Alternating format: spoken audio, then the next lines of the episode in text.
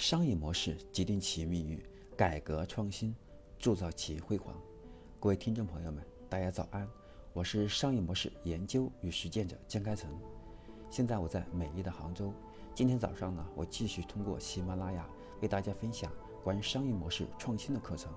今天我要分享的是我们商业模式创新课程的第一百一十五讲：如何去发挥企业品牌视觉锤的神奇力量。我们在营销上都将讲究，我们叫视觉的锤子，语言的钉子。核心是我们如何把我们企业的品牌，把我们的定位，能够把它植入在消费者的心智里面。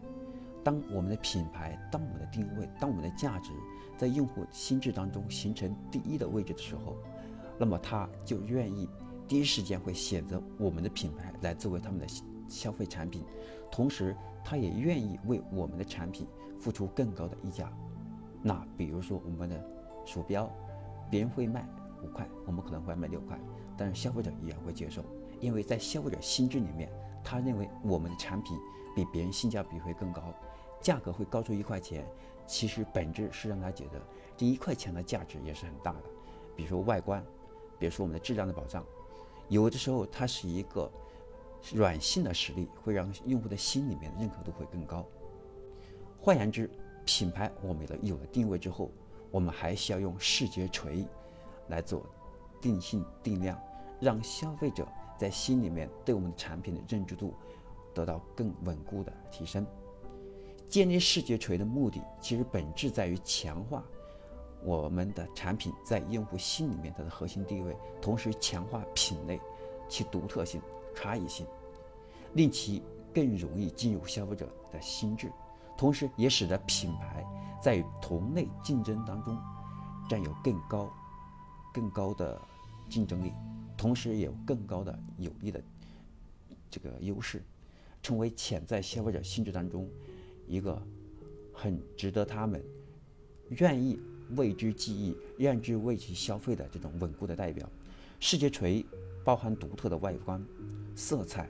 包装、logo、slogan。经典广告形象等等，这些都是强化我们视觉锤的一些很重要的要素。独特外观的例子，比如有可口可乐的群形的瓶子，还有茅台的白这个白瓷瓶，还有联想的经典黑色等等。那么独特的色彩，比如有一家的黄色，可口可乐的红白，需要强调的也原则是差异。比美观可能会更重要。重要的是与竞争对手相区隔，并且凸显出我们更优势的一面。例如，可口可乐是红白，百事可乐则是蓝白。尽管大家都是接近白色，不过它们都是有一定差异性的。尽管这种蓝白色被认为是属于冷色调，但也并不太美观。但呢，蓝白体现出。对立性的品类，这种战略，同时也彰显出它的差异性出来。有的时候呢，经典有经典之美，冷色有冷色的差异性。所以我们在我们营销上，不要我们不要过于去强调我们的流行性。有的时候呢，引爆流行它是非常好的一个案例，但里面引爆流行这个引爆很重要，它引爆在于。我们流行之后，我们要达到的目标，我们达到目标是要建立差异性，建立我们更强的视觉锤。那如果我们现在是顺应这个大的潮流，我们使用的是当前流行的一种要素，但这个流行它很快消失，那我们的品牌的差异性也也会是消失。所以，我们引爆流行是要引到我们的赛道里面，这个赛道我们能成为一个领跑者，这样我们才更有价值。品牌的经典广告形象，也有利于我们在某一个品类，在某一个细分领域当中独特性的这种强强化。比如说，万宝路的牛仔形象，就强烈的传传递了男子气概这种香烟的品类特性。还有宝马汽车的这种啊，它的宝马汽车，它强调它的这个坐的舒适性，对吧？驾驶的乐趣的。那么，这是它也是在强调他们的视觉层的特点。所以我们强调，就视觉锤，它是从多方面的，从外观、色彩、slogan、logo、经典言、经典这个广告语等等。那么另外呢，品牌我们还应该是长期坚守经典广告形象，不能经常换。经常换了以后，我们就会会忘记你的经典。用户在心里面，他的形象就会逐渐在不断变化。变化了之后，用户就很难形成第一时间的记忆。举一个简简单的例子，呃，比较有趣的例子是，就像一个一对情侣，对吧？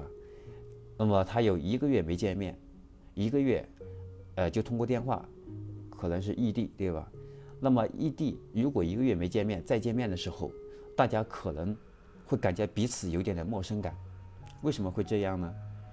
有的时候就是因为你换了一套服装，因为很多时候，比如说我们去出差的时候再回来。可能我穿的是西装，在家里平时我穿着比较休闲，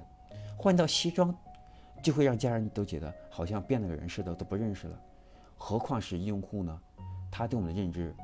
对吧？不是天天用我们的产品，也不是天天使用我们的产品的时候，那么他更会有这种情况的出现。那么产品的独特性的外观，这个也是需要我们花足够的精力去设计的。呃，就像苹果手机。它的质感一样，那么这种外观的美美观和它摸起来的质感，这都是属于它的一种视觉锤的一个很好的一个很好的一个独特性。那么，比如说我们看到像宝马设计了独特的这种格栅，还有在品牌这所有的车的品牌当中，是建立一种很好的一个识别度。再例如，LV 的箱包保持了独特的格子的图案。在人群当中一目了然，还有像 Seven Eleven 对吧？它的这个几条横杠，还有它的几个颜色，大家当看到一个超市上面是有这几条杠，有这几个颜色的时候，就会很快判断它是 Seven Eleven 这个超市，这个便利店。品牌的标志性的视觉是品牌独特性的重要的组成部分，除非是品牌。确立了新的标志性视觉，否则不应该轻易去稀释或者破坏。那么 ThinkPad 就是联想，那它应该，它应该在黑色当中应该是做的非常不错的。所以联想后期又推出了各种各样的这种颜色的产品，但是大家喜欢的，大家发现没有，大部分使用的联想的电脑还都使用联想的黑色电脑比较多一点，这就是大家对黑色的认可，这种黑色经典色的一种。代表，那么联想后面又改了其他的颜色的时候，在我们很多营销者看来就不是特别好，因为这样的话会把它的经典、它的视觉锤给逐渐稀释掉了。那么黑色既然代表了商务和高档，那么联想写的这个产品也是没有问题，也确实得到了认可。但是后来在改变的时候，就明显的会有，呃。大家对联想的就不会再有经典色这种这种很好的记忆力了，那么这个视觉锤就很快就会逐渐得到，呃，它的效果就会逐渐被稀释掉。所以我们在建立我们的视觉锤的时候，就不会轻易去换。就像很多老师，他去讲课，他一直穿同样颜色的服装，他一套颜色的服装可以很多套，但他哪里他都会穿同一。同一身这样颜色的服装，就是让所有的、所有的他的粉丝都对他形成一个很好的记忆，形成一个很好的区隔。那么这也是我们为什么看到很多老师在台上穿的是很多红色的呀、白色的呀，对吧？甚至紫色、蓝色的都有，或者穿的很多女性颜色的服装的那种男性的老师都很多，就是让别人觉得独特、出众。要的就是这效果，这是我们今天要讲的关于我们企业品牌群、品牌视觉，啊，这视觉锤的影响力。那么我更多的是分享引起大家的认知的改变。如果大家要想如何去把我们视觉锤从颜色、从色彩、从外观等整体 slogan，还有 logo 等等做得更好，大家还要去买一些专业的书，通过书来去学习系统化的去设计。希望大家通过我今天的，呃分享，能够对视觉锤有更好的认识，再结合是自己看一些跟自己行业相关的、更能建立视觉标准的这样的一些书，或者是呃，或者是这个大家看一些在京东啊、在淘宝啊、当当上，可能是搜索一些相关的书去看一看，这样的话可以把我们讲的一些认知方法论能够更好的实践出来。那今天我要分享的关于我们商业模式创新课程的第一百一十五讲，如何去发挥我们品牌视觉区的这种神奇力量，就分享到这里。祝大家今天的工作愉快，